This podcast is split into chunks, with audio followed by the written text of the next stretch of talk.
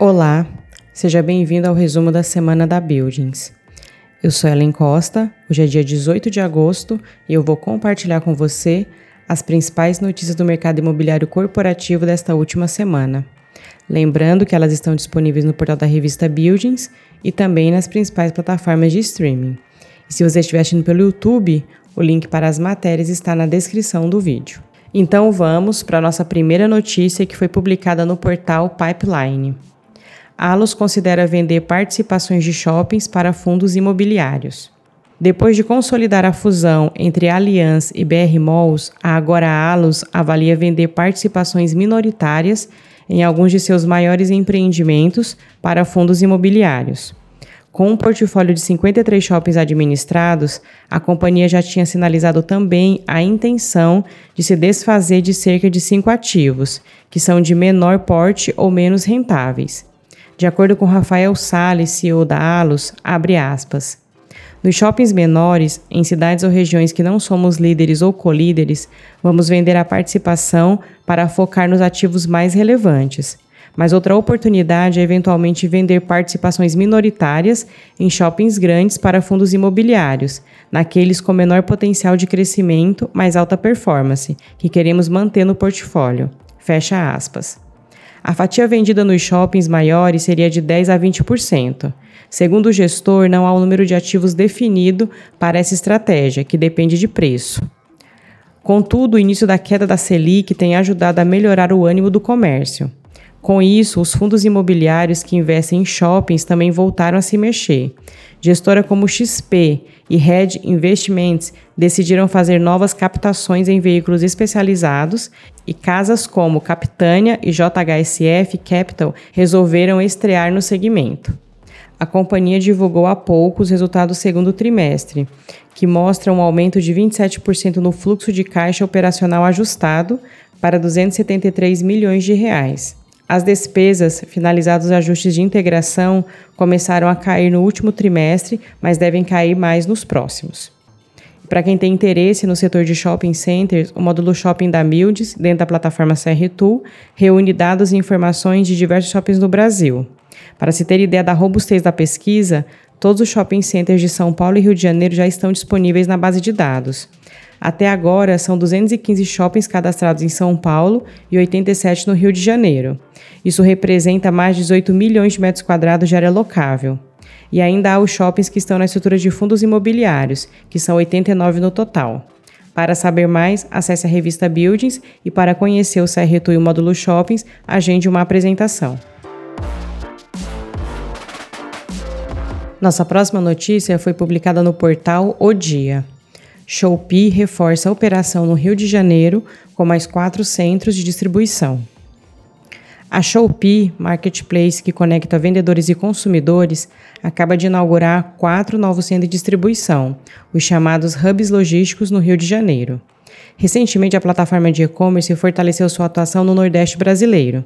A empresa instalou dois centros de distribuição, um em Recife e outro em Salvador.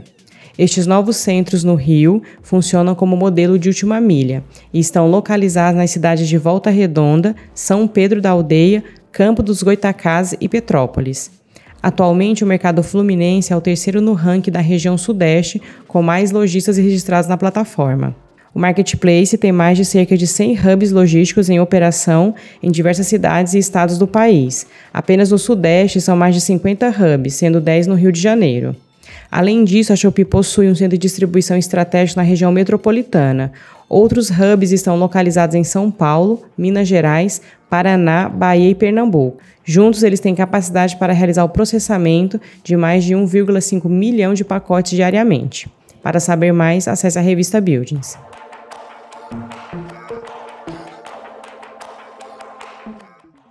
Nossa próxima notícia foi publicada no portal Infomani. Carrefour vai devolver galpão alugado para fundo imobiliário em Minas Gerais. O grupo Carrefour decidiu rescindir o contrato de locação de galpão em Contagem, Minas Gerais, de propriedade do fundo imobiliário Bresco Logístico, BRCO11, conforme aponta comunicado ao mercado divulgado pelo fundo. De acordo com o documento, a empresa ocupa 29% do espaço, percentual equivalente a uma área bruta locável de 20,1 mil metros quadrados. Segundo a gestão do BRC11, o contrato de locação com o Carrefour representa aproximadamente 0,04 centavos por cota da receita imobiliária da carteira. Os gestores lembram ainda que o vínculo possui vigência até dezembro de 2028 e prevê um aviso prévio de seis meses para a desocupação antecipada. Além disso, ainda está prevista indenização equivalente a seis vezes o valor do aluguel vigente. A rescisão, de acordo com a equipe de gestão, não vai alterar o guidance, a estimativa de distribuição de rendimentos divulgado em junho. Na oportunidade, o fundo elevou em 40% a perspectiva dos futuros dividendos. Com o patrimônio líquido de 1,7 bilhão de reais, o Bresco Logística conta com 10 imóveis que juntos somam uma área bruta locável de 392 mil metros quadrados. Para saber mais, acesse a revista Buildings.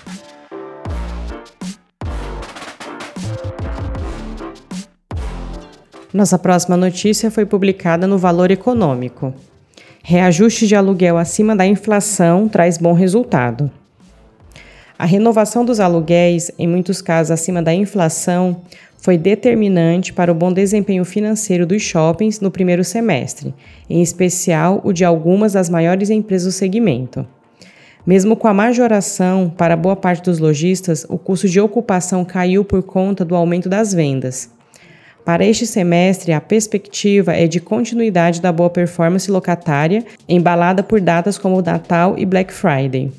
Na Iguatemi, empresa de shopping center focada em alta renda, os aluguéis continuam crescendo acima da inflação, pautados em leasing spreads, percentual de variação do aluguel reajustado, positivos que alcançaram 5,1% no segundo trimestre do ano, frente ao mesmo período de 2022, e na continuidade da retirada dos descontos.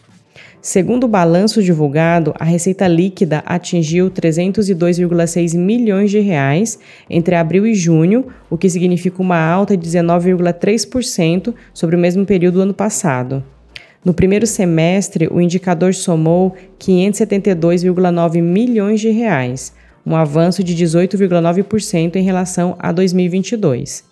O destaque no portfólio é o Shopping Guatemi, em São Paulo, cuja receita de aluguel, soma de aluguel mínimo, percentual sobre vendas e locação temporária, divididos pela área bruta total por metro quadrado, cresceu 8,9% no semestre, na comparação com o igual período de 2022, indo a 159 milhões de reais. Com reajuste médio nos últimos 12 meses de 3,4% no aluguel base, o Iguatemi fechou o segundo trimestre com um custo de ocupação de 11,3% e inadimplência de 0,1%. Em janeiro e março deste ano, a Aliança Sonai e a BR Malls, a maior companhia do setor no país, teve receita líquida de 607,5 milhões de reais, crescendo 9,2% em relação a 2022. Com 73,2% desse montante vindo de locação, o relatório da comparação informa que o resultado reflete especialmente a performance de aluguéis e estacionamento no período. A receita de locação somou 447,6 milhões de reais, acréscimo de 7,9% versus o primeiro trimestre de 2022, impulsionada pela retirada massiva de descontos nos últimos trimestres. Para saber mais, acesse a revista Buildings.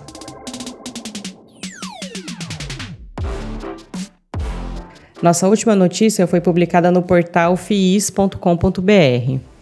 Fundo Imobiliário de Galpões alcança maior yield do setor e inicia segundo semestre com força.